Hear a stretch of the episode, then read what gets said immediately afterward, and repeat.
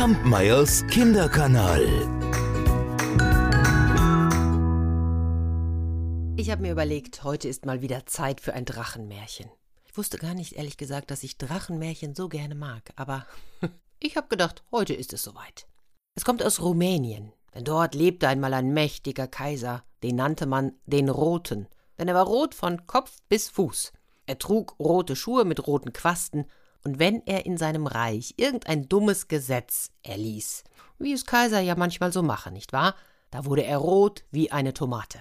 Und diesem roten Kaiser stahlen eines Tages die Drachen die Sonne und den Mond vom Himmel, und Tag und Nacht herrschte Finsternis.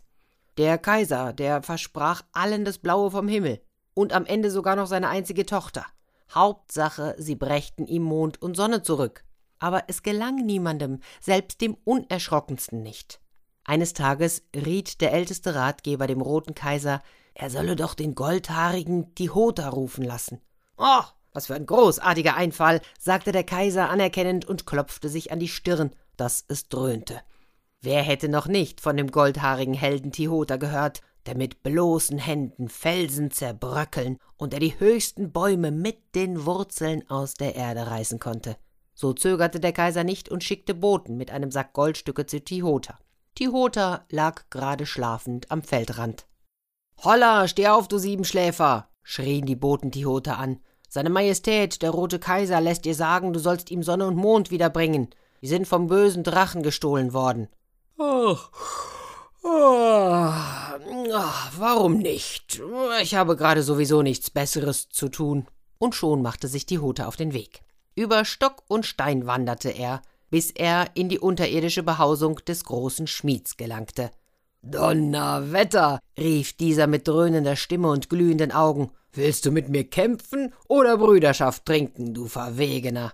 Och, wenn du nichts dagegen hast, wollen wir Brüderschaft trinken, antwortete Tihota und leerte das angebotene Fass in einem Zug. Ja, auch er trank am liebsten den Wein aus einem ganzen Fass. Und das gefiel dem großen Schmied sehr gut.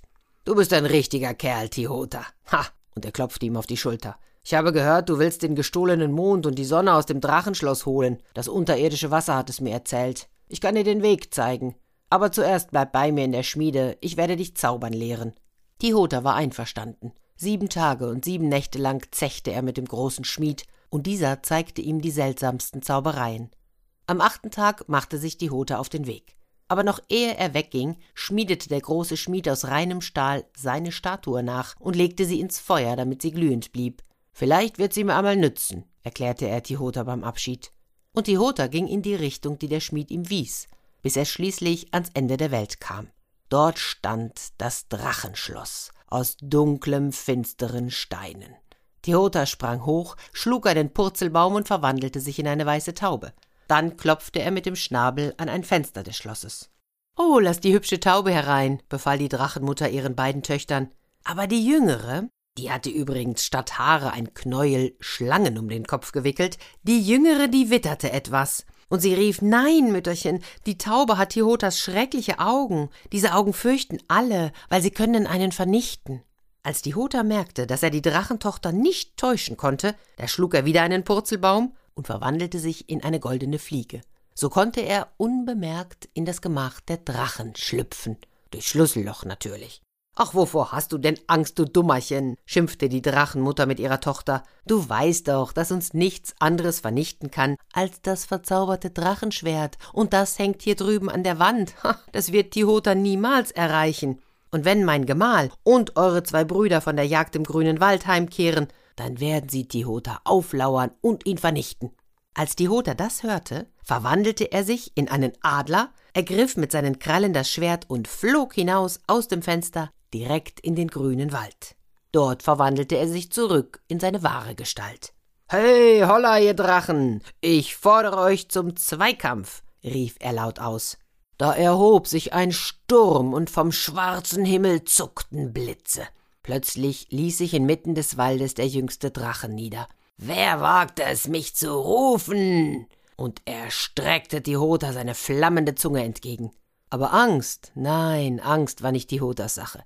Er umklammerte den Leib des Drachen, grub ihn bis zum Hals in die Erde und schlug ihn mit dem Drachenschwert den Kopf ab. Ebenso verfuhr er mit dem älteren Drachenbruder.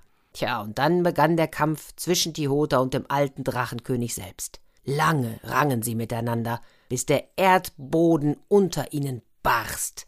Da gab sich der alte Drache geschlagen und er bettelte um Gnade. Er versprach dem kühnen Jüngling, ihm mit dem kleinen Finger die Höhle zu öffnen, wo er Sonne und Mond gefangen hielt.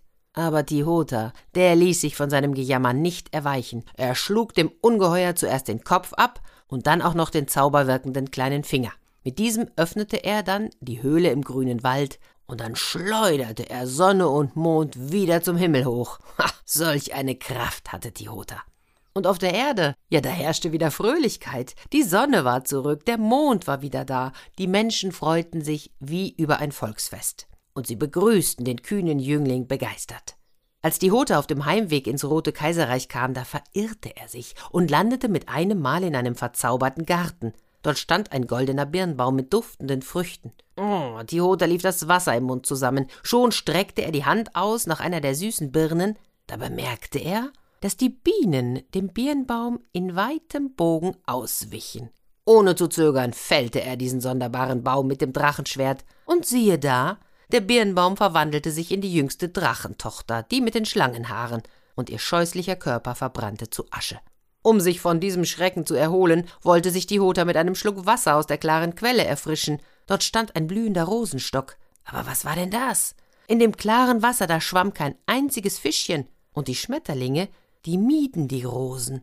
Ohne zu zögern schlug er eine Blüte ab und tauchte das Drachenschwert tief bis auf den Grund in die Quelle. Da sprudelte plötzlich dunkles Blut empor, verwandelte sich in die ältere Drachentochter mit Fledermäusen statt Haare, und ihr Körper verflüchtigte sich als stinkender Rauch. So war Tihota dank seiner Vorsicht gerettet.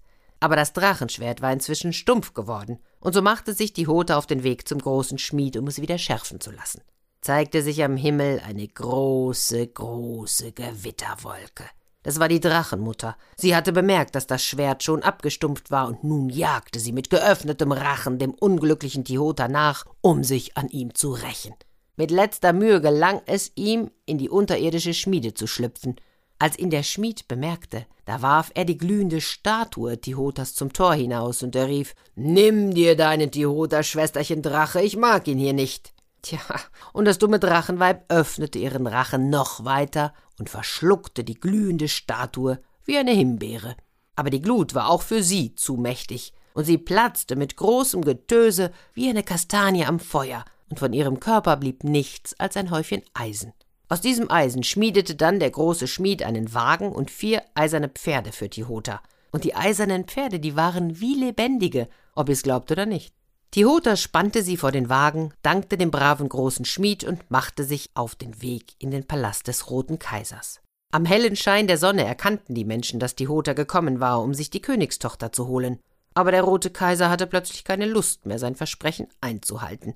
Er beriet sich mit seinem treuesten Ratgeber, und der schickte Tihota einen alten Teufel entgegen, der sich in einen unscheinbaren Stein mitten im Weg verwandelte. Tihota näherte sich schon dem kaiserlichen Palast. Da sah er mit einem Mal diesen Stein am Weg.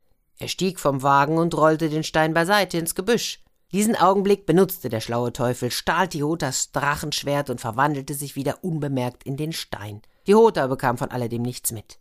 Kaum, dass er im Palast angekommen war, da schrie ihn der Kaiser auch schon an. Wo ist denn dein zauberhaftes Drachenschwert, ha? Wenn du nicht beweisen kannst, dass du es warst, der Sonne und Mond befreit hat, wirst du geköpft. Da fiel Tihota mit einem Mal der Stein am Wegesrand ein, und er bat den Kaiser um etwas Geduld. Er ging an die Stelle zurück und zermalmte dann den Teufelstein mit der flachen Hand zu Staub. Dann nahm er das Drachenschwert, das unter dem zerbröckelten Stein lag, kehrte ins Schloss zurück und drohte, er werde dem roten Kaiser den Kopf abschlagen, wenn er ihm nicht seine Tochter zur Frau gebe. Tja, was glaubt ihr, wie es ging's weiter? Natürlich war alles wie im Märchen. Sie versöhnten sich, und die Hota wurde später Herrscher über das ganze Reich. Kampmeyers Kinderkanal